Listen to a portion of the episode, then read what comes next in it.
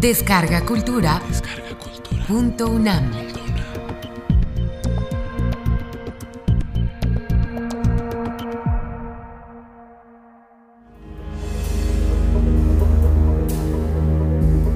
El intruso. Howard Phillips Lovecraft.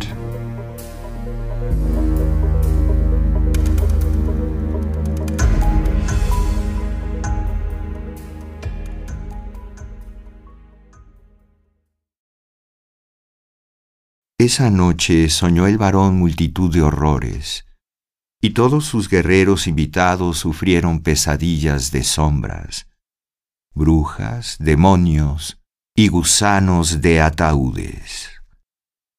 John Keats Desdichado aquel, a quien los recuerdos de su infancia solo le producen miedo y tristeza. Infeliz aquel que rememora horas de soledad en grandes y tétricas estancias, con cortinas oscuras y enloquecedoras hileras de libros antiguos, o pavorosas vigilias en negros bosques de grotescos, gigantescos y frondosos árboles que agitan en silencio sus retorcidas ramas en el aire. Tal es lo que los dioses me otorgaron. A mí, el ofuscado, el consternado, el infecundo, el destrozado. Y no obstante, me siento extrañamente alegre y me aferro con desesperación a esos marchitos recuerdos, cuando mi mente amenaza por momentos con atrapar al otro. Ignoro dónde nací, excepto que el castillo era infinitamente antiguo e infinitamente horrible, lleno de pasadizos oscuros y altos techos, donde el ojo solo alcanza a ver telarañas y sombras. Las piedras de los ruinosos corredores parecían siempre espantosamente húmedas y un execrable hedor lo impregnaba todo, como el de cadáveres apilados durante generaciones muertas. Nunca había luz por lo que empleaba velas para alumbrarme y me demoraba mirándolas en busca de algún consuelo. No había sol afuera, ya que aquellos terribles árboles se erguían muy por encima de la cúspide de la única torre accesible. Era una torre negra que descollaba sobre los árboles hasta el desconocido cielo exterior pero se hallaba parcialmente en ruinas y no podía llegarse a ella sino a través de un casi imposible ascenso por la pared vertical, piedra a piedra. Debí de vivir largos años en este lugar, pero no soy capaz de precisar cuánto tiempo. Alguien debió atenderme aunque no puedo recordar a nadie que no sea yo mismo, ni nada vivo, aparte de las sigilosas ratas, los murciélagos y las arañas. Creo que quien fuera el que me crió debió ser alguien increíblemente anciano, pues la primera imagen que tengo de un ser humano es la de una réplica de mí mismo, aunque tan deforme, marchito y decadente como el castillo. A mi entender, no había nada grotesco en los huesos y esqueletos esparcidos por entre las criptas de piedra en los subterráneos. En mi imaginación asociaba aquellas cosas con el curso cotidiano de la vida y me parecían más naturales que los grabados de seres vivos que descubrí en muchos de los mohosos libros. Todo cuanto sé lo aprendí de ellos. Ningún maestro me enseñó ni me condujo, y no recuerdo haber oído en todos esos años voz humana, ni siquiera la mía pues aunque había leído acerca del habla, jamás pensé que me atreviera a hablar. Mi apariencia física me resultaba igualmente desconocida, ya que no había ni un espejo en el castillo. Yo creía, de forma instintiva, ser parecido a las juveniles figuras que veía dibujadas y pintadas en los libros. Estaba convencido de que era joven debido a los pocos recuerdos que guardaba. Afuera, cruzando el foso putrefacto, me tendía con frecuencia bajo los árboles oscuros y silenciosos y soñaba durante horas acerca de lo que leía en los libros, y me imaginaba melancólicamente entre una alegre multitud en el mundo iluminado por el sol que se encontraba más allá de los interminables bosques.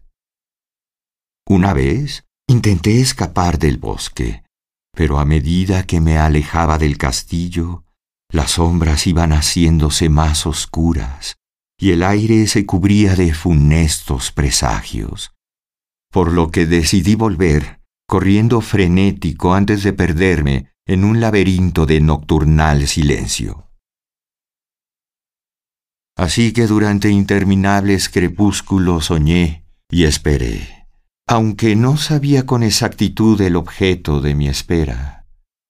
En medio de aquella sombría soledad, el ansia de luz se volvió tan frenética que no pude aguardar más, y alcé suplicante las manos hacia la solitaria torre negra en ruinas que se remontaba sobre el bosque hacia el desconocido cielo exterior.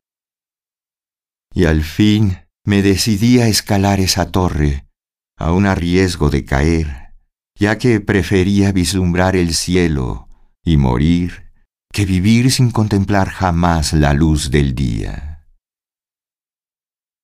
En el húmedo crepúsculo ascendí por las vetustas y gastadas escaleras hasta llegar al punto donde terminaban, y a partir de allí me aferré a pequeños asideros que conducían hacia arriba. Espantoso y terrible era aquel cilindro de piedra, una roca negra, ruinosa y desolada siniestra guarida de murciélagos sobresaltados con silenciosas alas. Pero más espantosa y terrible resultaba la lentitud de mi ascenso, ya que por más que trepaba, la oscuridad reinante no menguaba, y un nuevo escalofrío me recorrió de pies a cabeza. Temblé preguntándome por qué no aparecía la luz, y de haberme atrevido hubiera vuelto la vista abajo.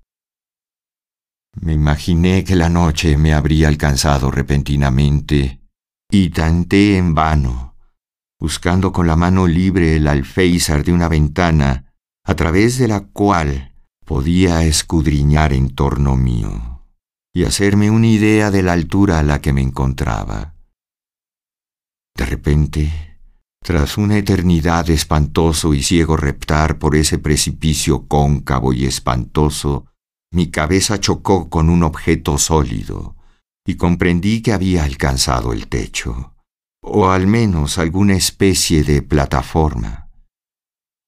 En medio de la oscuridad, alcé la mano libre y palpé el obstáculo, comprobando que era pétreo e inamovible. Di un rodeo mortal a la torre aferrándome a cualquier asidero que pudiera ofrecerme el resbaladizo muro, hasta que al fin, tanteando con la mano, sentí ceder la barrera y pude volver a subir, empujando la losa o trampilla con la cabeza mientras utilizaba ambas manos para el temible ascenso. Arriba no apareció luz alguna, y elevando las manos supe que mi ascenso había concluido por el momento, ya que la losa era la trampilla de una abertura que llevaba a una superficie de piedra de mayor circunferencia que la torre de abajo. Sin duda, el suelo de alguna estancia alta y amplia. Fui deslizándome cautelosamente a través de ella, intentando impedir que la losa volviera a caer en su hueco, pero fracasé. Mientras yacía exhausto en el suelo de piedra, escuché los fantasmales ecos de su caída, pero confié en ser capaz de volver a alzarla cuando fuera necesario. Creyendo que me encontraba a prodigiosa altura, muy por encima de las malditas ramas del bosque, me arrastré por el suelo buscando con las manos las ventanas, esperando ver por primera vez el cielo y la luna y las estrellas sobre las que tanto había leído. Pero sufrí una gran decepción.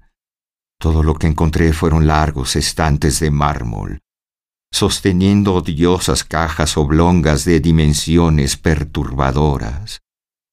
Cuanto más reflexionaba, más me preguntaba sobre qué horribles secretos podían esconderse en esta elevada estancia separada durante tantos eones del castillo.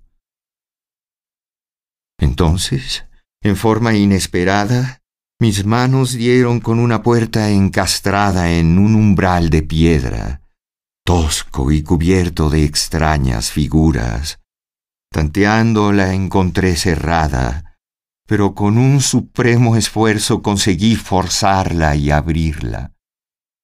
Al hacerlo, caí en el éxtasis más puro que jamás haya experimentado, ya que brillando serenamente a través de una adornada reja de hierro, más allá de un breve pasillo de piedra con escalones que subían desde el portal recién franqueado, se encontraba la radiante luna llena.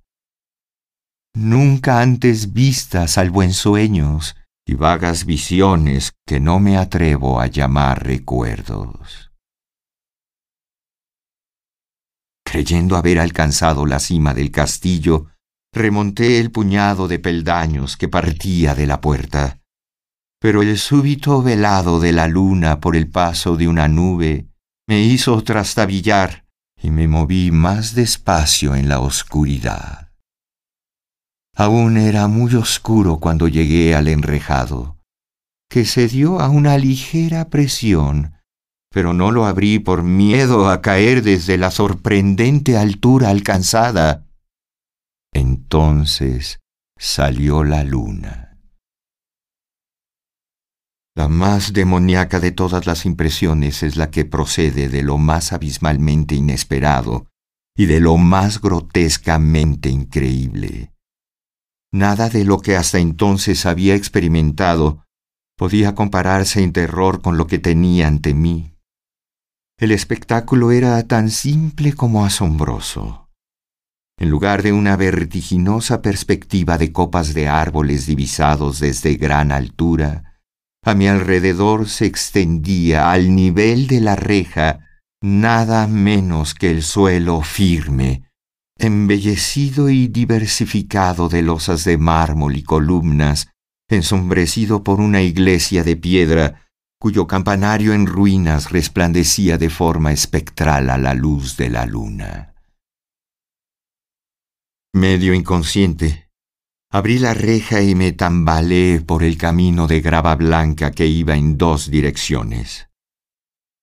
Mi mente, aunque aturdida y sumida en el caos, aún guardaba una frenética ansia de luz, y ni siquiera el fantástico prodigio que había tenido lugar podía detener mi búsqueda. No sabía ni me importaba saber si esta experiencia se debía a la locura el sueño o la magia. Pero estaba resuelto a contemplar a toda costa el resplandor y la alegría. Ignoraba qué o quién era yo, ni dónde me hallaba, Pero a medida que continuaba avanzando, era consciente de que cierto recuerdo espantoso que seguía latente en mí, que implicaba que mis pasos no habían sido totalmente fortuitos.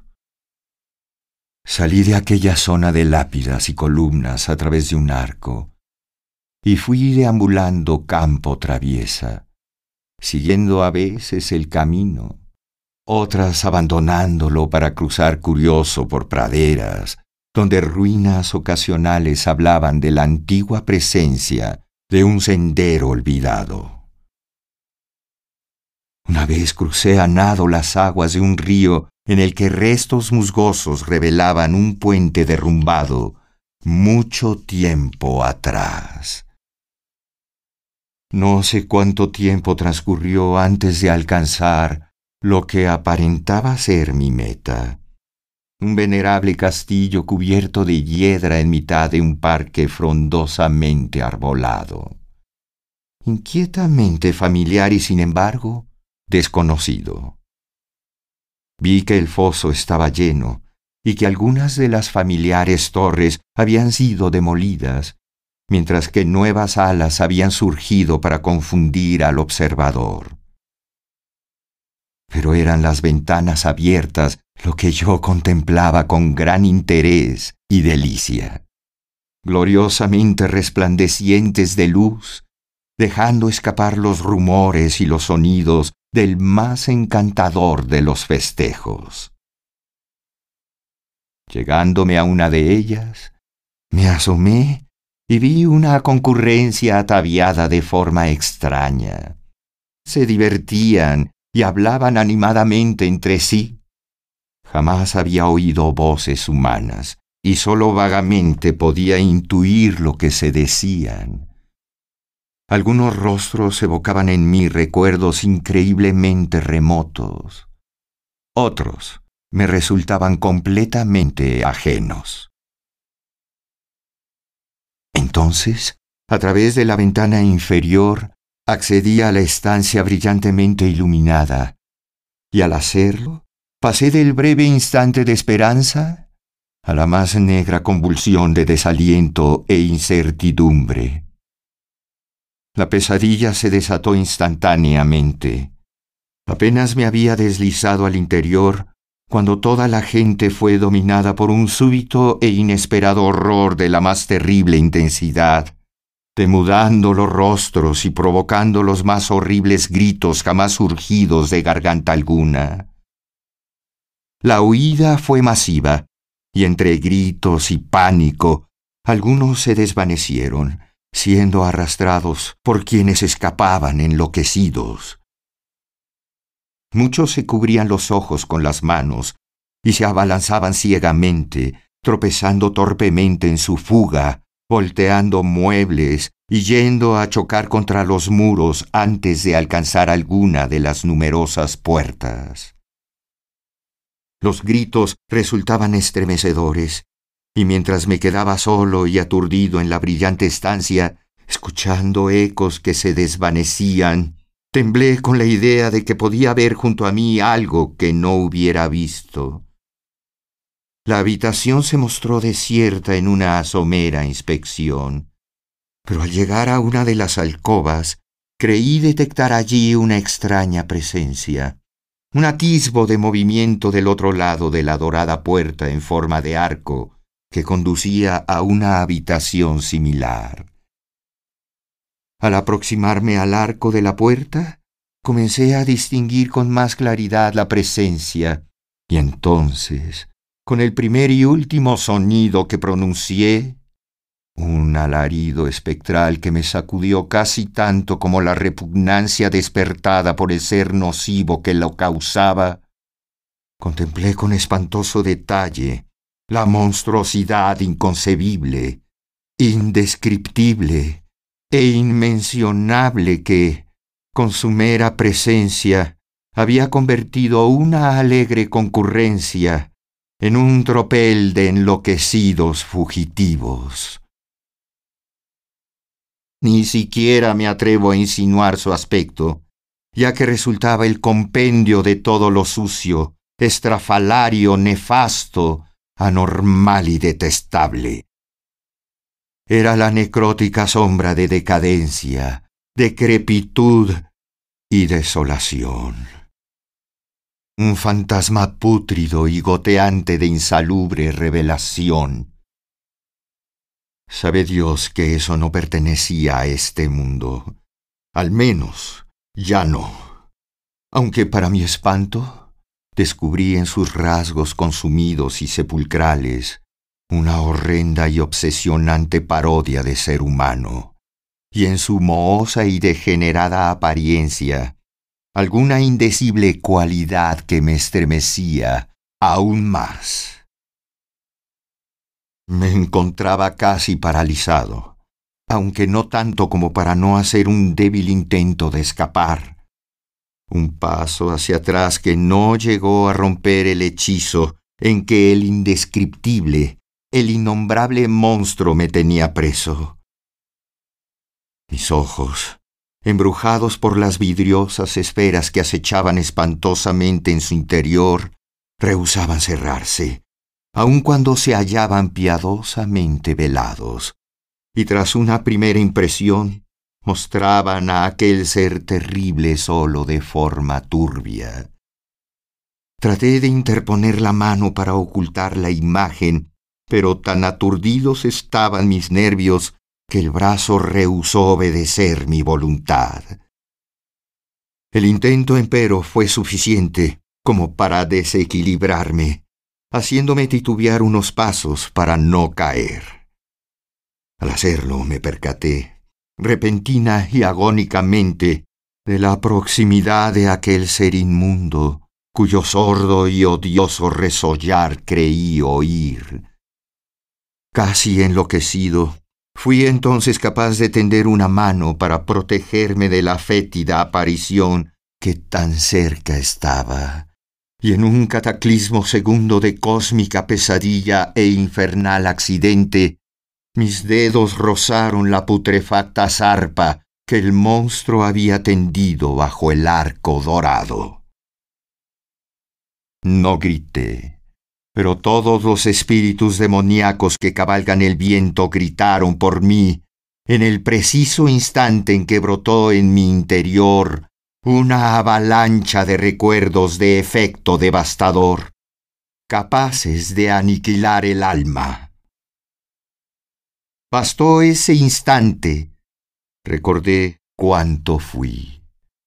En mis recuerdos me remonté más allá del espantoso castillo y los árboles, y reconocí el alterado edificio en el que ahora me encontraba, y más terrible aún que todo lo demás, reconocí aquella impía abominación que no apartaba de mí su lúbrica mirada, mientras yo, apartaba mis mancillados dedos de los suyos. Pero afortunadamente, en el cosmos hay tanto bálsamo como amargura, y ese bálsamo no es otro que el nepente. En el supremo horror de ese segundo, olvidé cuanto me espantaba, y el estallido de negra memoria se desvaneció en un caos de imágenes retumbantes. Como en sueños huí de ese sitio fantasmal y maldito, corriendo rápida y silenciosamente a la luz de la luna. Cuando regresé al camposanto de mármol y descendí los peldaños, encontré inamovible la trampilla de piedra, pero no lo lamenté, porque odiaba el antiguo castillo y los árboles. Ahora recorro la noche con los burlones trasgos habitasombras y los amigables vampiros del viento nocturno, y juego durante el día entre las catacumbas de Nefren en el prohibido e ignoto valle de Hadot, en el Nilo.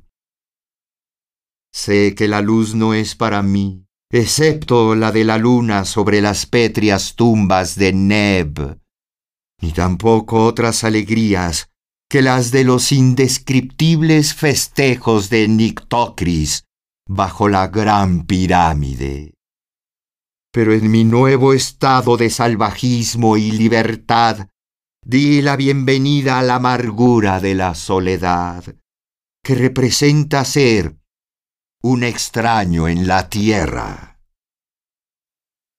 Pero aunque el nepente me ha tranquilizado los nervios, sé que siempre seré un intruso, un forastero en este siglo, y entre quienes aún son hombres.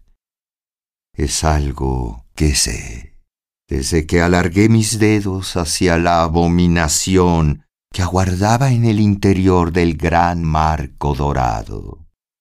Desde que tendí mis dedos y toqué una fría y dura superficie de cristal pulido.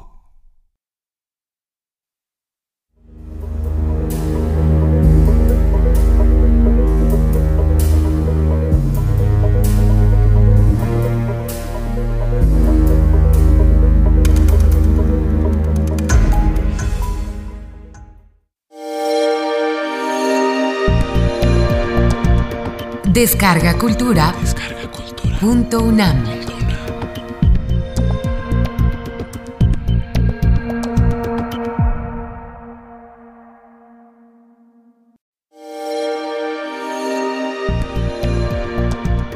Descarga Cultura. Punto UNAM.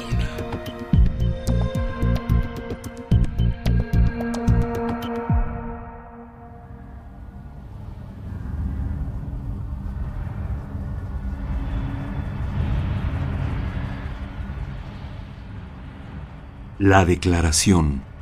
H.P. Lovecraft.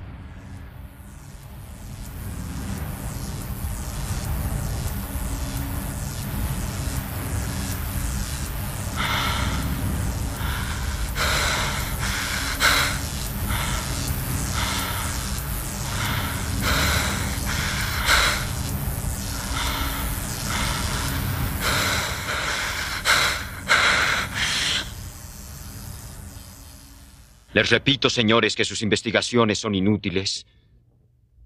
Deténganme para siempre si quieren.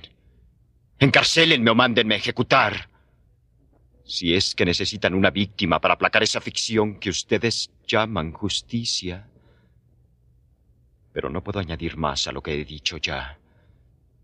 Todo lo que puedo recordar lo he contado con la mayor sinceridad. Nada he falseado ni ocultado. Y si algo resulta vago. Se debería a la negra confusión que nubla mi espíritu y a los dudosos horrores que ha suscitado en mí. Lo repito, no sé qué ha sido de Harley Warren. Creo, sin embargo, y casi lo espero, que disfruta de la paz del pleno olvido, si es que semejante dicha existe en alguna parte. Es cierto que durante cinco años he sido su más íntimo amigo y que he colaborado parcialmente en sus terribles investigaciones sobre lo desconocido. No negaré, aunque mi memoria es incierta y confusa, que este testigo de ustedes puede habernos visto juntos a las once y media de aquella espantosa noche, como dice, por la barrera de Gainesville, camino del pantano del Gran Ciprés. Incluso puedo añadir que íbamos provistos de linternas y asadas y de un curioso rollo de alambre unido a ciertos instrumentos, ya que todas esas cosas han desempeñado su cometido en esa única escena que permanece grabada de manera indeleble en mi trastornada memoria. Pero tengo que insistir en que de lo que sucedió a continuación y de la razón por la cual me encontraron solo y en un estado de completo ofuscamiento. No sé más que lo que he repetido tantísimas veces. Ustedes me dicen que no hay nada en el pantano ni en sus alrededores que pudiera servir de escenario a tan tremendo episodio. Yo les digo que no sé más que lo que vi, ya fuera visión o pesadilla. Fervientemente deseo que así sea. Es todo cuanto recuerdo de aquellas horribles horas que viví, después de haber dejado atrás el mundo de los hombres. Pero ¿por qué no regresó Harley Warren? Es cosa que solo él, o su sombra, o cierta criatura que no me es posible describir, podría contar.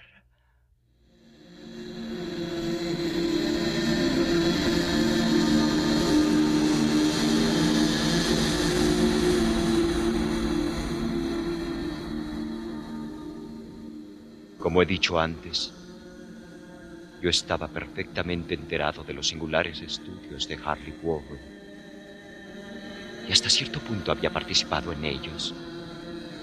De su inmensa colección de libros extraños sobre temas prohibidos. He leído todos aquellos que están escritos en las lenguas que yo domino,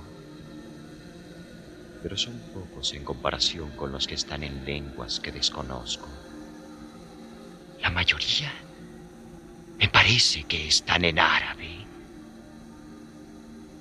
Y el libro infernal que provocó el desenlace libro que él se llevó consigo de este mundo, estaba escrito en caracteres que jamás he visto en otra parte. Warren no me dijo nunca de qué trataba exactamente. En cuanto a la índole de nuestros estudios, debo decir nuevamente que ya no recuerdo nada con exactitud. Y me parece providencial que así sea. Porque se trataba de cosas terribles a las que yo me dedicaba más por morbosa fascinación que por verdadero interés. Warren me dominó siempre y a veces le temía. Recuerdo cómo me estremecí una noche antes de que sucediera aquello al contemplar la expresión que tomó su rostro mientras me explicaba con todo detalle por qué, a juicio suyo, ciertos cadáveres no se descomponen jamás, sino que se conservan carnosos y frescos en sus tumbas durante miles de años. Pero ahora ya no le tengo miedo a Warren porque sospecho que ha conocido horrores que superan mi imaginación. Ahora temo por él.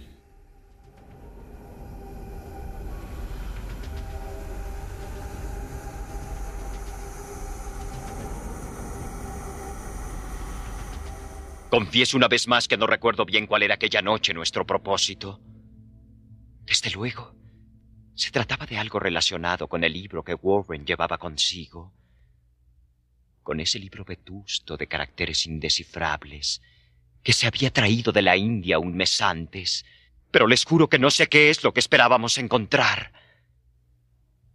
El testigo de ustedes dice que nos vio a las once y media por la barrera de Gainesville, en dirección al pantano del Gran Ciprés. Probablemente será cierto pero yo no lo recuerdo con claridad. Lo que se me ha quedado grabado en el alma es una escena solamente, y puede que ocurriese mucho después de la medianoche, porque recuerdo que la luna creciente estaba ya muy alta en el cielo vaporoso.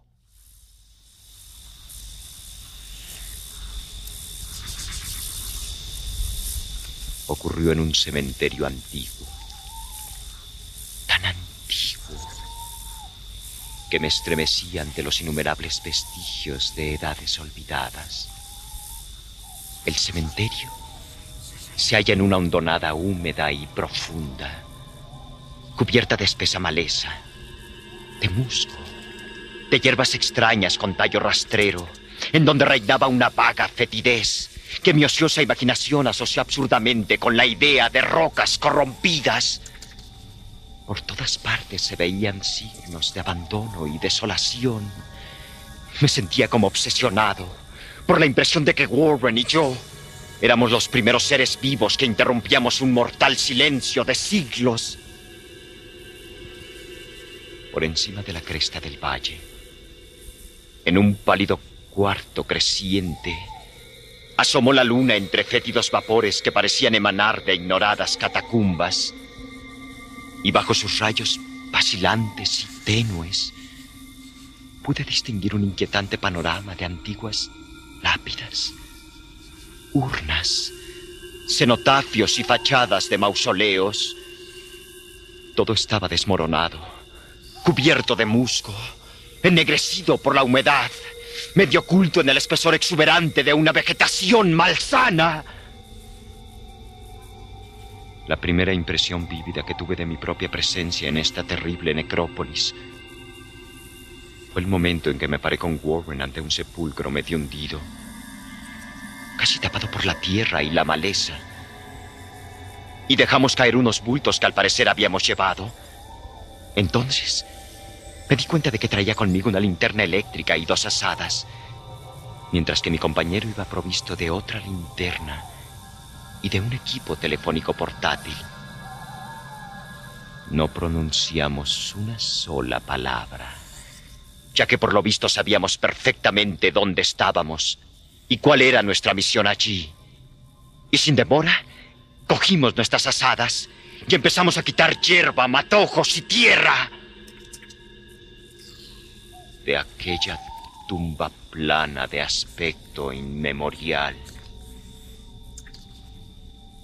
Después de descubrir enteramente su superficie, que consistía en tres inmensas losas de granito, Retrocedimos unos pasos para examinarla. Warren. Warren pareció hacer ciertos cálculos mentales. Luego regresó ante el sepulcro y empleando su asada como palanca, trató de levantar la losa inmediata a unas ruinas de piedra que un día puede que hubieran sido un monumento. No lo consiguió y me hizo una seña para que le ayudara. Finalmente, aflojamos la piedra entre los dos y la levantamos hacia un lado.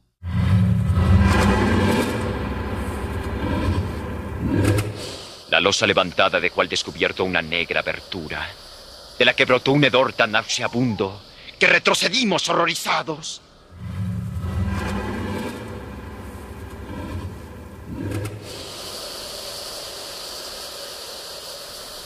Poco después, sin embargo, nos acercamos nuevamente a aquella cavidad y comprobamos que las exhalaciones eran menos insoportables.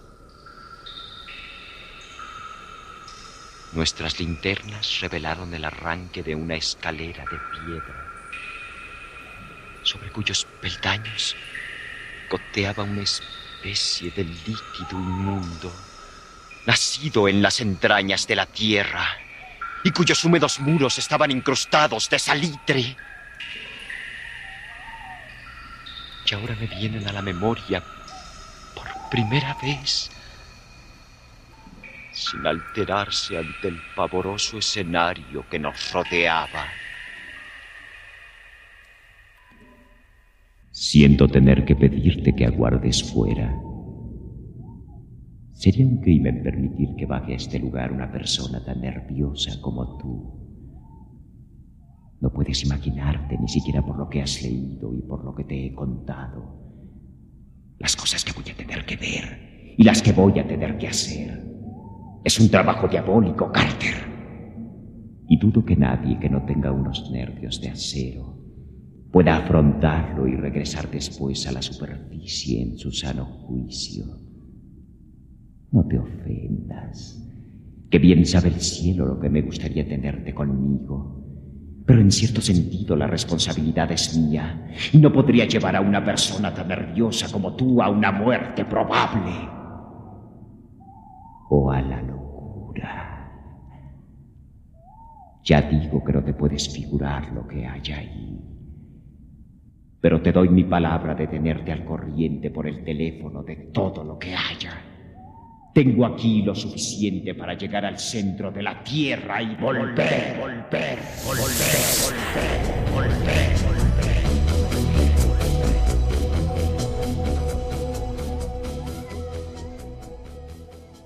Todavía resuenan en mi memoria aquellas palabras desapasionadas. Y puedo recordar que le hice varias objeciones. Creo que yo tenía vivísimos deseos de acompañar a mi amigo a aquellas profundidades sepulcrales.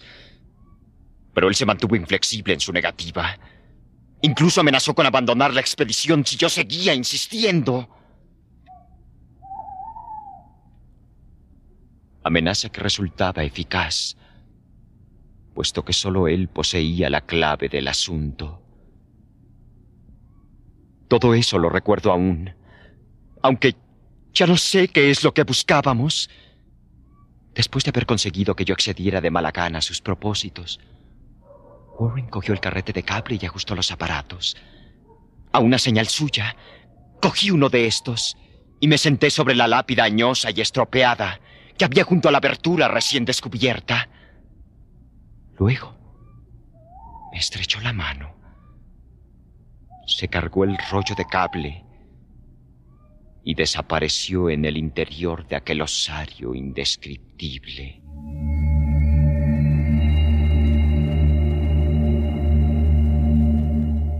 Durante un minuto seguí viendo el resplandor de la linterna. Pero, de pronto, la luz desapareció como si mi compañero hubiera doblado un recodo de la escalera. Me quedé solo. Pero estaba en comunicación con las desconocidas profundidades por medio de aquellos cables milagrosos cuya superficie aislante aparecía verdosa bajo el apagado resplandor de la luna creciente. En el silencio desolado de aquella necrópolis blanca y vacía, mi imaginación empezó a concebir las fantasías más horripilantes y las ilusiones más espantosas, en tanto que las tumbas y los extraños monolitos adquirían por momentos una horrenda intencionalidad. En los repliegues más tenebrosos del valle, plagado de repugnante vegetación, creí ver unas sombras sin forma que parecían escurrirse sigilosamente, como en una blasfema procesión ceremonial y ocultarse en las tumbas corrompidas de la colina. Ni aun el resplandor blancuzco de la luna lograba disolver estas sombras huidizas. Yo consultaba constantemente el reloj a la luz de la linterna y escuchaba con febril ansiedad por el receptor del teléfono. Pero estuve más de un cuarto de hora sin oír nada. Luego Sonó un clic en el aparato y llamé a mi amigo con voz destemplada. A pesar de lo excitado que me sentía, no estaba preparado para escuchar las palabras que me llegaron de aquella tumba, pronunciadas con la voz más desgarrada y temblorosa que jamás le oyera a Harry Warren. Él, que con tanta serenidad había bajado poco antes, me hablaba ahora desde las profundidades con un susurro trémulo, más siniestro que el más taladrante alarido. Dios, si pudieras ver lo que estoy viendo yo. No pude contestar. Enmudecido solo me cabía esperar. Luego Volví a oír sus frenéticas palabras. Carter, es terrible, monstruoso, increíble. Esta vez no me falló la voz y derramé por el transmisor un mar de preguntas excitadas. Aterrado seguí repitiendo. Warren, ¿qué es? ¿Qué es? Otra vez llegó la voz de mi amigo enronquecida por el miedo, teñida ahora de desesperación. No te lo puedo decir, Carter. Es algo que no se puede imaginar. No me atrevo a contárselo. Ningún hombre podría contemplarlo y seguir con vida. Dios mío, jamás imaginé cosa semejante. De nuevo se hizo el silencio, interrumpido por mi torrente de preguntas atropelladas. Después, volví a oír la voz de Warren, rota ya por el más incontrolado terror. Carter, por el amor de Dios, vuelve a colocar la losa y márchate de ahí si puedes. Déjalo todo y vete. Es tu única oportunidad. Hazlo así, no me preguntes nada. Lo oí, pero solo fui capaz de repetir una vez más mis frenéticas preguntas. Estaba rodeado de tumbas, de oscuridad, de sombras. Y allá abajo se ocultaba una amenaza que sobrepasaba los límites de la imaginación humana. Pero mi amigo se hallaba en mayor peligro que yo. Y en medio de mi terror, me sentí ofendido de que pudiera considerarme capaz de abandonarle en semejantes circunstancias. Un nuevo clic en el aparato. Y después de una pausa, se oyó el grito lastimero de Warren. ¡Corre! ¡Por el amor de Dios! ¡Pon la losa y vete, Carter! Aquella expresión que acababa de emplear mi compañero, terriblemente asustado, me devolvió mis facultades. Tomé una determinación y le grité. Warren, ánimo, voy para abajo. ¡No! Tú no puedes entenderlo. Es demasiado tarde y la culpa es mía. Echa la losa otra vez y vete. Ni tú ni nadie podrían hacer nada ya. La inflexión de su voz había cambiado otra vez. Había adquirido un matiz más suave, como de una desesperanzada resignación. Sin embargo, percibí en ella una honda ansiedad por mí. ¡Rápido! Antes que sea demasiado tarde. Traté de no hacerle caso. Intenté vencer la parálisis que me retenía y cumplir mi palabra de bajar en su ayuda. Pero las palabras que murmuró a continuación me cogieron aún inmovilizado, encadenado por mi tremendo horror.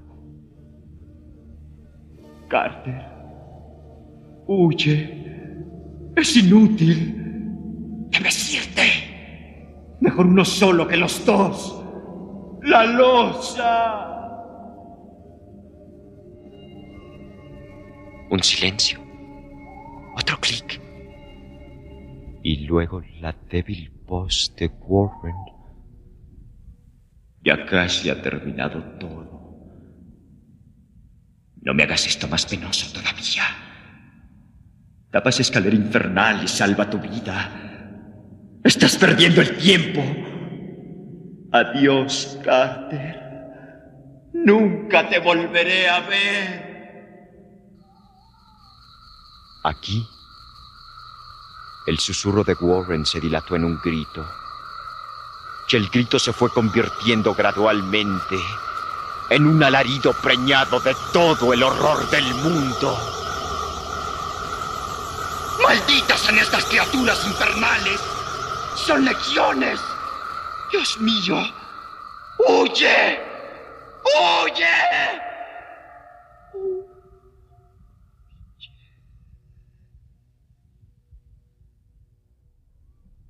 Después de eso se hizo un silencio. No sé durante cuánto tiempo permanecí allí sentado, sumido en un negro estupor, murmurando, mascullando palabras, llamando, gritando en el teléfono. Una y otra vez durante una eternidad. Susurré, llamé, grité. Chiche. Warren. Warren. Contéstame.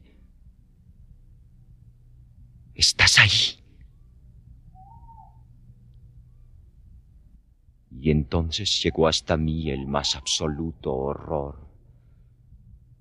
Lo increíble, lo imposible, lo abominable.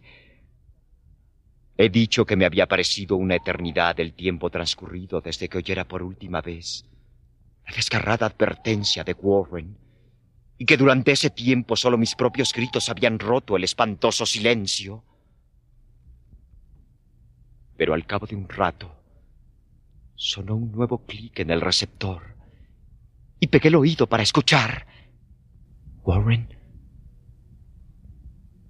¿estás ahí? Y en respuesta, oí lo que ha provocado estas tinieblas en mi espíritu. Ignoro por completo a qué criatura pertenecía aquella voz, y tampoco puedo describirla con detalle, puesto que las primeras palabras me dejaron sin conocimiento y provocaron una laguna en mi memoria que dura hasta el momento en que desperté en el hospital. Vagamente puedo decir que la voz era profunda, hueca, gelatinosa,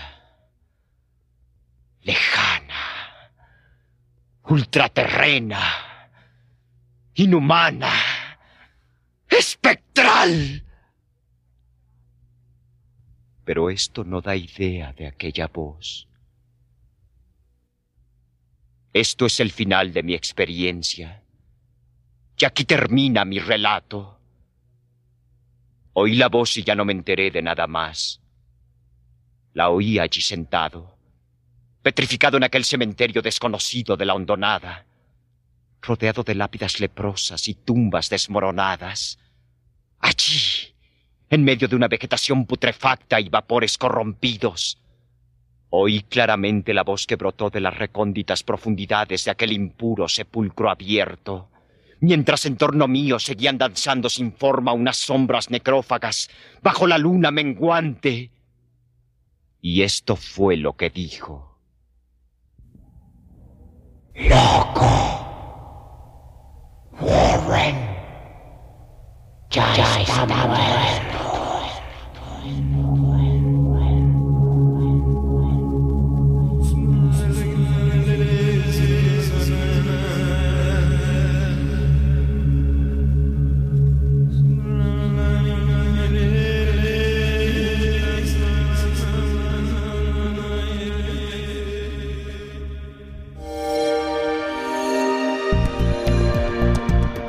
Descarga Cultura. Descarga cultura. Punto UNAM.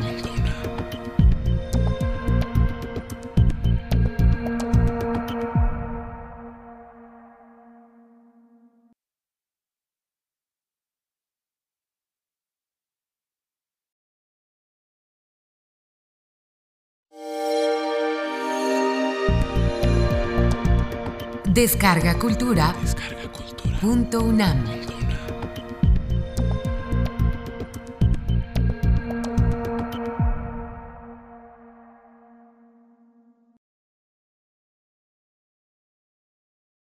El barco blanco. Howard Phillips Lovecraft. Soy Basil Elton, guardafaro de North Point, como fueron antes que yo mi padre y mi abuelo. Lejos de la costa se yergue el faro gris sobre limosos arrecifes sumergidos que aparecen cuando baja la marea. Sin embargo, son invisibles si está alta. Desde hace un siglo han pasado frente al faro los barcos majestuosos de los siete mares. Fueron muchos en tiempos de mi abuelo, no tantos en los de mi padre, y ahora son tan pocos que hay veces en que me siento extrañamente solo, como si pensara que soy el último hombre sobre nuestro planeta.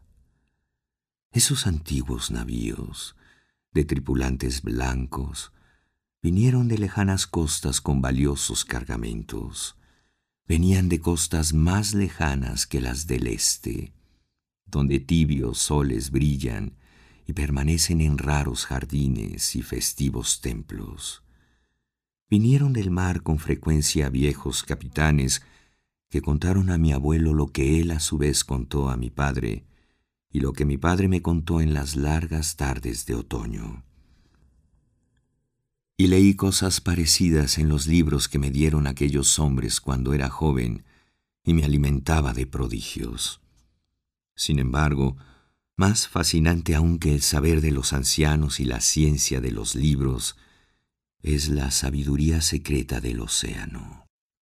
Azul, verde, gris, blanco o negro, terso, encrespado o montañoso, el océano no calla.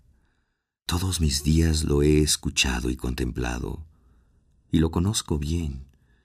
Primero, Solo me contaba historias vulgares de bahías en calma y cercanos puertos. Creció su amistad con los años y me habló de otras cosas, de cosas más extrañas y lejanas en el tiempo y el espacio. Algunas veces, al atardecer, las grises nieblas del horizonte me han dejado percibir los caminos del más allá, y algunas veces, por la noche, las aguas profundas del mar aumentaron su fosforescencia y claridad para que viera los caminos abismales. E igualmente, he mirado los caminos que fueron los que pueden ser, y también los caminos que son, porque el océano es más antiguo que las montañas y asombra con los sueños y memorias del tiempo. Cuando la luna se deslizaba suave y silenciosa sobre el océano, acostumbraba a llegar del sur el barco blanco, y mientras el mar estaba en calma o agitado, y aunque estuviera en contra el viento o a favor, podía siempre deslizarse con suavidad. Navegaba distante, lejano, y sus largas filas de remeros se movían rítmicamente.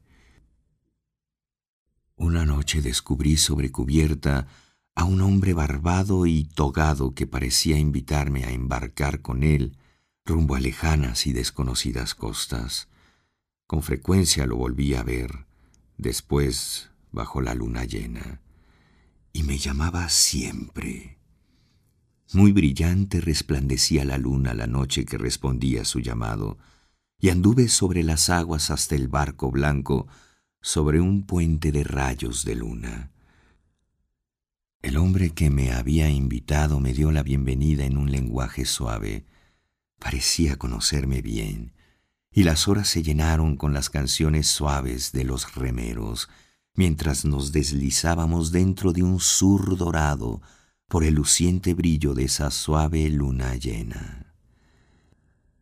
Y cuando el día, rosa y luciente, clareaba, contemplé la verde costa de lejanas tierras, bellas y brillantes y desconocidas para mí.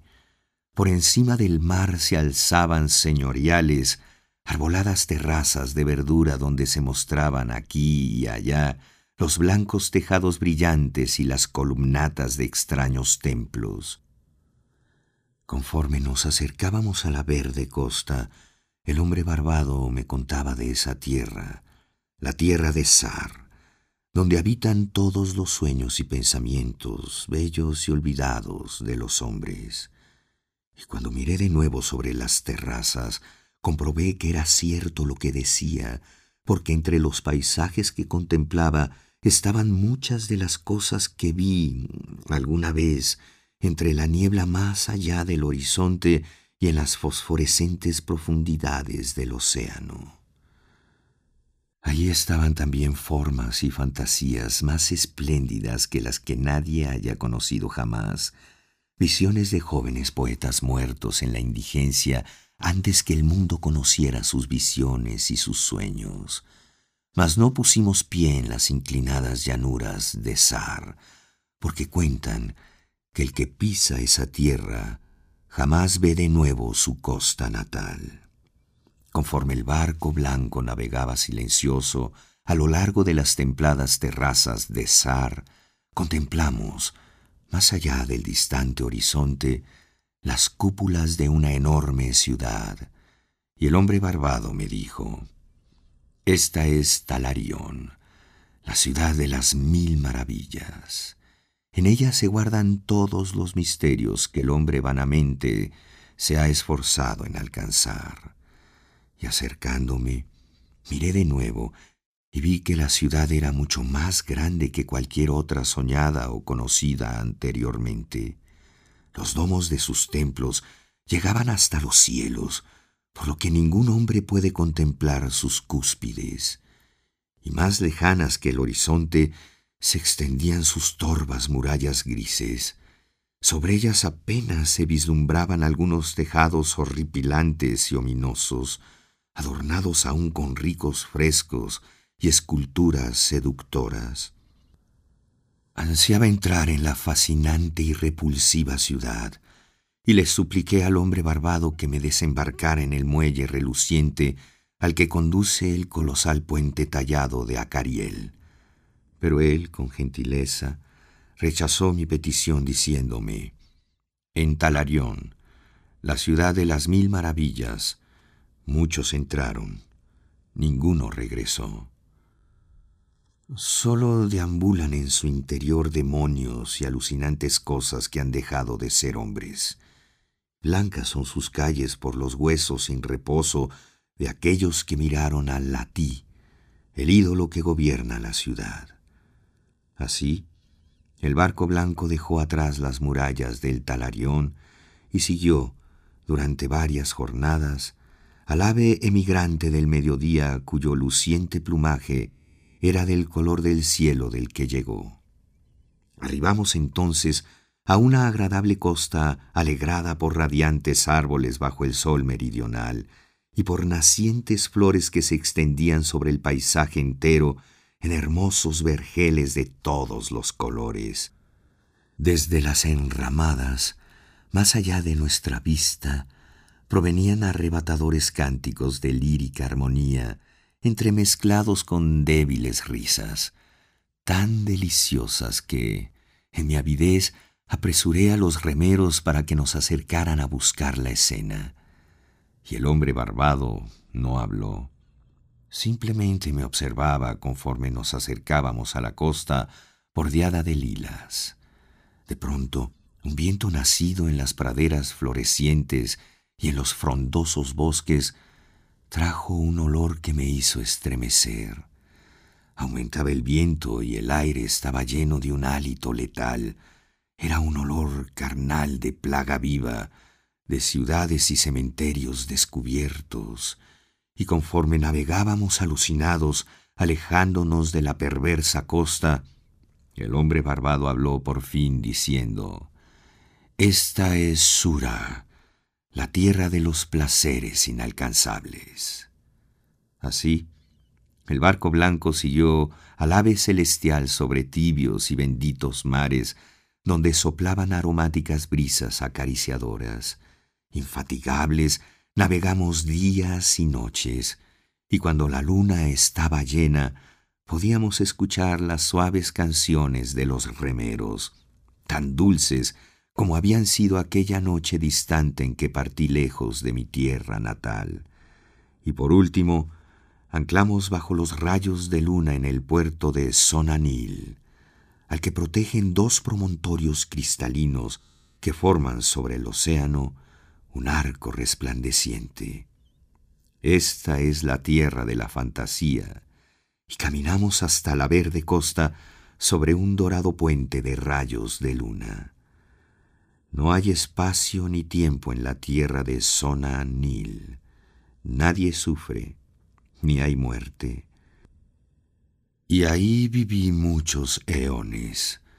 Son verdes sus huertos y pastizales, lucientes y fragantes son sus flores, azules las corrientes musicales, claros, frescos sus arroyos.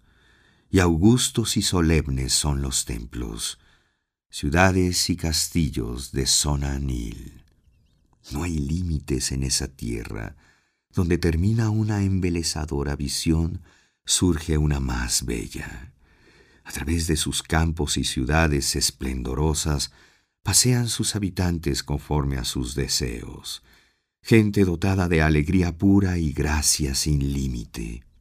Durante los eones que ahí viví, he caminado feliz por los jardines donde asoman extrañas pagodas entre arbustos placenteros, donde capullos delicados cercan sus senderos. Escalé suaves colinas, contemplé desde sus cumbres fascinantes panoramas de hermosura con ciudades escarpadas que anidaban en florecientes valles, y he visto refulgir en el distante e infinito horizonte las cúpulas doradas de ciudades gigantescas, y vi el centelleo del mar bajo la luna, las prominencias de cristal y el puerto soñador donde anclaba el barco blanco. Fue de nuevo, bajo la luna llena en el año inmemorial de Tarp, cuando vi lejana la silueta del ave celestial llamándonos, y sentí la primera excitación de la inquietud. Hablé entonces con el hombre barbado y le expresé mi ansia de partir hacia Caturia, la remota, la que ningún hombre ha contemplado aunque todos creen que yace sostenida por los pilares de basalto del oeste. Es la tierra del deseo, y en ella resplandecen los perfectos ideales de todo lo que conocemos en todas partes, o al menos eso cuentan los hombres. Pero el hombre barbado me dijo, Cuídate de los peligrosos mares, de los que dicen los hombres que Caturia yace. En Sonanil no hay dolor o muerte, pero ¿quién puede decir qué mentiras hay más allá de los pilares de basalto del oeste? Sin importarme, con la siguiente luna llena abordé el barco blanco, y con el renuente hombre barbado dejé el alegre puerto con rumbo a inexplorados mares. Y el ave celestial nos precedía en su vuelo y nos guió hasta los pilares de basalto del oeste. Pero esta vez los remeros no cantaban sus cánticos bajo la luna llena. Con frecuencia quise imaginar la tierra de Caturia con sus espléndidos huertos y palacios y quise preguntarme qué nuevos deleites me esperaban. Caturia, quise decirme, es la morada de los dioses y la tierra de doradas ciudades incontables. Sus bosques son de sándalo y aloe, dulces como los fragantes huertos de Camorín, y los pájaros alegres trinan entre los árboles sus armónicas canciones. En las verdes y floreadas montañas de Caturia hay templos de rosado mármol adornados con cuadros y esculturas deleitosas. En sus jardines murmuran frescas fuentes de plata con música encantada de las aromáticas aguas de los manantiales del río Narg. Y como sus avenidas, las ciudades de Caturia están rodeadas por murallas de oro. Extrañas orquídeas florecen en los jardines de sus ciudades y de alabastro y coral son los lechos de sus perfumados lagos. En la noche, las calles y jardines son iluminadas por alegres linternas construidas con balbas tricolores de tortugas, y resuenan las suaves notas del cantor y el laúd. Y todas las casas de las ciudades de Caturia son palacios, construidos cada uno sobre un fragante canal sobre las aguas del sagrado Narg. De pórfido y de mármol son sus casas, techadas con oro reluciente que refleja los rayos del sol y aumenta el esplendor de sus ciudades, como si desde lejanas cumbres las contemplaran dioses felices. Más bello que ninguno es el palacio de Doriev. De él unos dicen que es un semidios y otros que un dios. Alto es el palacio de Doriev y numerosas las torres de mármol sobre sus murallas. En sus altos salones se reúnen multitudes y cuelgan los trofeos de las edades. El tejado es de oro puro, sostenido por altos pilares de azur y rubí con esculturas tales de héroes y de dioses, que quien mira esas altas visiones cree que contempla el viviente Olimpo. Y el piso del palacio es de cristal. Bajo él fluyen las iluminadas aguas graciosas del Narg, alegradas con suntuosos peces desconocidos fuera de los límites de la bella Caturia. De este modo me quise hablar de Caturia, pero el hombre barbado quiso convencerme siempre de volver atrás, a las costas felices de Sonanil, porque Sonanil es conocida de los hombres, mientras que Caturia jamás por nadie ha sido contemplada. Y en el trigésimo primer día de la persecución del ave, admiramos los pilares de basalto del oeste. La bruma los amortajaba. Por eso ningún hombre puede mirar más allá de ellos o contemplar sus cumbres cumbres que en verdad algunos cuentan llegan hasta los cielos. Me imploró de nuevo el hombre barbado. Pedía volver atrás, mas no hice caso, porque desde la bruma, más allá de los pilares de basalto, imaginé que provenían las notas de laúdes y canciones más dulces que los más dulces cánticos de Sonanil, y me parecieron alabanzas en mi nombre, alabanzas para mí que había vivido en la tierra de la fantasía y más allá de la luna llena. Así, buscando el origen de esta melodía, el barco blanco navegó en la niebla entre los pilares de basalto del oeste, y cuando cayó la música y desapareció la bruma, no contemplamos la tierra de Caturia, sino un rápido mar impetuoso que vencía nuestra indefensa barca y la lanzaba hacia un final desconocido. Pronto llegó a nuestros oídos el trueno distante de una caída de aguas y apareció ante nuestros ojos, en el lejano horizonte, la titánica pulverización de una monstruosa catarata, donde los océanos del mundo se precipitan en la nada abismal. Entonces, con lágrimas en sus mejillas, el hombre barbado me dijo, Hemos renunciado a la hermosa tierra de Sonanil. Nunca la volveremos a contemplar. Más grandes son los dioses que los hombres, y ellos han vencido. Cerré mis ojos antes de que ocurriera el choque que sabía inminente, negando la visión del ave celestial que batía sus azules y burlonas alas sobre el borde del torrente. Después del choque, vino la oscuridad escuché el alarido de cosas que no eran humanas y de los hombres. Se levantaron vientos tempestuosos del este que me congelaron mientras me acurrucaba en la saliente de una roca húmeda aparecida bajo mis pies. Mientras oía un nuevo golpe, abrí los ojos y me contemplé sobre la plataforma de este faro del que partí hace muchos eones. Abajo, en la oscuridad, apareció la enorme, borrosa silueta de un navío quebrándose contra las rocas, y conforme miraba sobre la desolación, vi que la luz se había extinguido por vez primera desde que mi abuelo se encargó de su cuidado. Y en los últimos desvelos de la noche, entré a la torre y vi en la pared un calendario que permanecía como lo había dejado la fecha en que partí. Con el alba, Bajé de la torre y vi el naufragio en las rocas. Solo encontré un extraño pájaro azul cielo, muerto, y un solitario casco de una blancura más intensa que la de la espuma de las olas o que la de la nieve de las montañas, destruido. Y desde entonces el océano calla sus secretos, y muchas veces la alta luna llena ha brillado en los cielos, pero el barco blanco del sur jamás ha vuelto.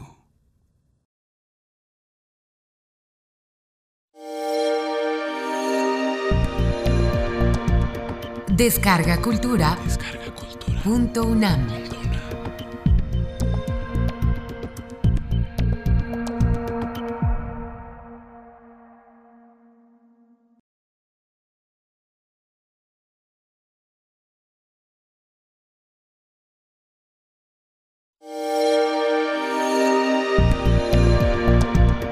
Descarga Cultura. Punto UNAM.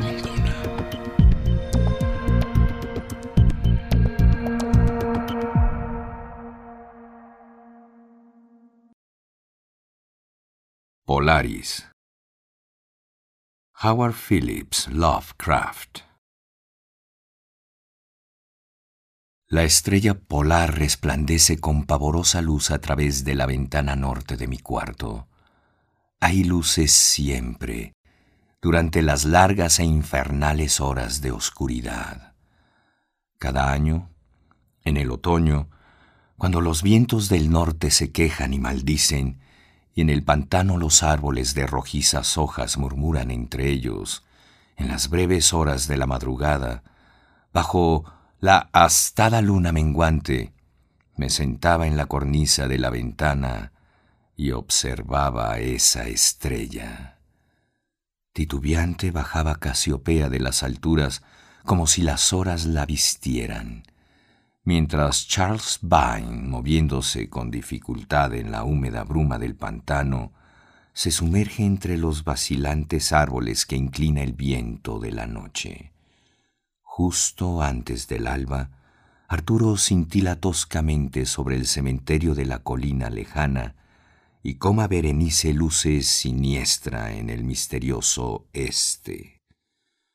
Pero la estrella polar continúa brillando espantosa en el mismo sitio de la negra bóveda, como un vigilante ojo insensato que se esfuerza por transmitir algún mensaje extraño del que nada recuerda, excepto que alguna vez tuvo un mensaje que comunicar. A veces, cuando está nublado el cielo, puedo dormir. Recuerdo con claridad la noche de la gran aurora. Jugaban sobre el pantano impresionantes luces demoníacas. A los rayos de luz sucedieron nubes. Entonces pude dormir y fue bajo una astada luna menguante que vi por primera vez la ciudad. Yacía serena y somnolienta sobre una rara plataforma entre extrañas cumbres. Eran de pálido mármol sus paredes y sus torres, también sus columnas, cúpulas y enlosados. Había en sus calles de mármol pilares de mármol cuyos capiteles estaban tallados con la imagen de graves hombres desafiantes. El aire era tibio y tranquilo, y en lo alto escasos diez grados del cenit refulgía esa vigilante estrella polar. Largo tiempo contemplé la ciudad, mas no llegó el día cuando la roja Aldebarán, que parpadeaba débilmente en el cielo sin detenerse nunca, se había desplazado una cuarta parte de su camino alrededor del horizonte, hubo de nuevo oscuridad y silencio. Al despertar, ya no era el que había sido. La visión de la ciudad se había grabado en mi memoria y en mi alma se habían levantado otros vagos recuerdos de cuya naturaleza no estaba seguro. Poco después, en las nubladas noches en que pude dormir, vi con frecuencia la ciudad. Algunas veces bajo los ardientes rayos amarillos del sol, que jamás se detenía en su lenta circunvolución alrededor del horizonte y, más maliciosa que nunca, la estrella polar vigilaba en las claras noches. Gradualmente llegué a preguntarme cuál sería mi sitio en esa ciudad, en la rara plataforma de la cavidad entre las cumbres. Satisfecho al principio con mirar la escena como un observador incorpóreo, deseaba ahora aclarar mi relación con ella y que mi mente se comunicara con la de los graves hombres que diariamente conversaban en las plazas. Me dije, esto no es un sueño. ¿Por qué medios puedo demostrar la grandiosa realidad de esa otra vida en la casa de piedra y ladrillo? al sur del siniestro pantano y del cementerio de la colina, donde la estrella polar atisba cada noche tras mi ventana del norte? Una noche, mientras oí el discurso en la amplia plaza de las estatuas, sentí un cambio y noté que al fin tenía forma corpórea. Ya no era ningún extranjero en las calles de Olatoe que yace en la planicie de Saskia, entre las cimas de Noton y Cadifonec. Mi amigo Alos era quien hablaba y su discurso fue uno de los que más gustaron a mi alma. Era el discurso de un patriota y hombre verdadero. Esa noche llegaron noticias de la catarata de Daiko. Avisaban del avance de los inutos, corpulentos demonios de amarillos ojos, aparecidos hacía cinco años, provenientes del desconocido oeste, para asolar los confines de nuestro reino y sitiar muchas de nuestras ciudades.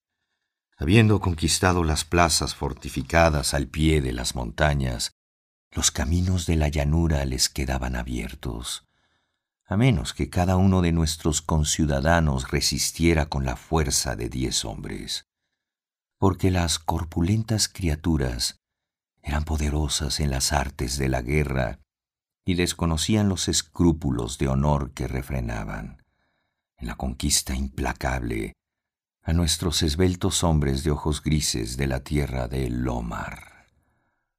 Alus, mi amigo, era el comandante de todas las fuerzas de la planicie, y en él radicaba la última esperanza de nuestro pueblo. En esta ocasión habló de los peligros que habíamos de enfrentar y exhortó a los hombres de Olatoe los más valientes entre los lomarios, para que mantuvieran la tradición de sus ancestros que, cuando se vieron obligados a emigrar hacia las tierras del sur de Sopna, antes del avance de la gran sabana de hielo, como han de abandonar un día nuestros descendientes la tierra del Omar, se opusieron valiente y victoriosamente a los bien armados caníbales velludos de Gnovke, que se interponían en su camino.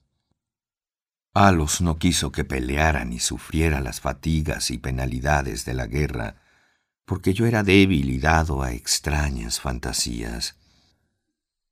Pero mis ojos eran los más agudos de la ciudad, a pesar de las largas horas que dediqué cada día al estudio de los manuscritos pnacóticos y a la sabiduría de los padres sopnarianos.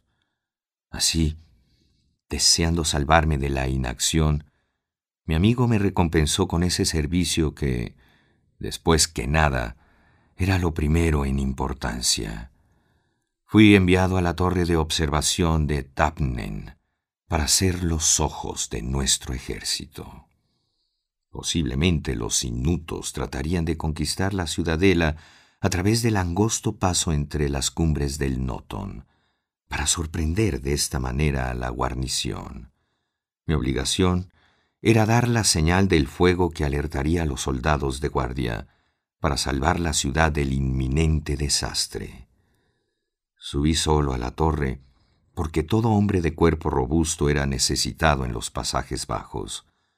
No había dormido en muchos días. Mi cerebro estaba trastornado y adolorido por la excitación y la fatiga. Aún así, mi propósito era firme, porque amo a mi tierra natal de Lomar y a la ciudad de mármol de Olatoe, que yace entre las cimas de Noton y Gadifonec. Pero mientras permanecía en la más alta cámara de la torre, contemplaba estremecerse la astada luna menguante, roja y siniestra, entre los vapores que flotaban sobre el distante valle de Banov a través de una abertura del tejado, brillaba pálida la estrella polar, agitándose como animada, gesticulando como una tentación y un demonio. Me pareció que su espíritu murmuraba malignos consejos, conduciéndome hacia una somnolencia traidora con una dañosa, rítmica promesa que se repetía una y otra vez. Soñador, vigilante, hasta las esferas seis y veinte mil años. He girado y vuelvo al punto donde ando ahora. Luego han podido levantarse otras estrellas hasta el eje de los cielos, estrellas que tranquilizan y estrellas que bendicen con un dulcísimo olvido. Solo cuando mi ciclo termina, puede el pasado turbar tu puerta. En vano luché contra el letargo tratando de unir esas palabras con alguna ciencia celestial aprendida en los manuscritos pnacóticos. Pesada y bamboleante mi cabeza se inclinó hasta mi pecho, y cuando volví a mirar, estaba en un sueño con la estrella polar vigilándome torva a través de una ventana por encima de los horrendos árboles que se inclinan vacilantes sobre un pantano de sueño. Y sueño todavía. Algunas veces en mi desesperación y vergüenza, grito frenético suplicando a las criaturas de ensueño a mi alrededor que me despierten antes que los inutos se apoderen del paso tras la cumbre de Noton y tomen por sorpresa la ciudadela, pero estas criaturas son demonios que se ríen de mí y me advierten que no estoy soñando. Se burlan de mí mientras sueño. En tanto, los corpulentos adversarios amarillos están, posiblemente, deslizándose callados sobre nosotros. No he cumplido con mi deber y he traicionado a la ciudad de mármol de Olatoe. Le he demostrado mi perfidia a mi amigo y comandante Alos. No obstante, esas sombras de mis sueños se mofan de mí. Dicen que no existe ninguna tierra de Lomar solo en mis imaginaciones nocturnas, y que en esos reinos donde la estrella polar brilla en lo alto y la roja aldebarán se desliza lenta alrededor del horizonte, no ha habido nada excepto hielo y nieve por millares de años, y que nunca ha habido ningún hombre, excepto amarillas criaturas corpulentas, cegadas por el frío, que ellos llaman esquimales. Y mientras me revuelvo en mi agonía culpable, frenético por salvar la ciudad cada vez más amenazada, y forcejeando vanamente por liberarme de este sueño absurdo de una casa de piedra y ladrillo al sur de un pantano siniestro y de un cementerio bajo la colina, la estrella polar, monstruosa y maligna, mira desde lo alto de la negra bóveda, cintilando espantosamente, como un vigilante ojo insensato que se esfuerza por comunicar algún mensaje. Nada recuerda excepto que, alguna vez tuvo un mensaje que transmitir.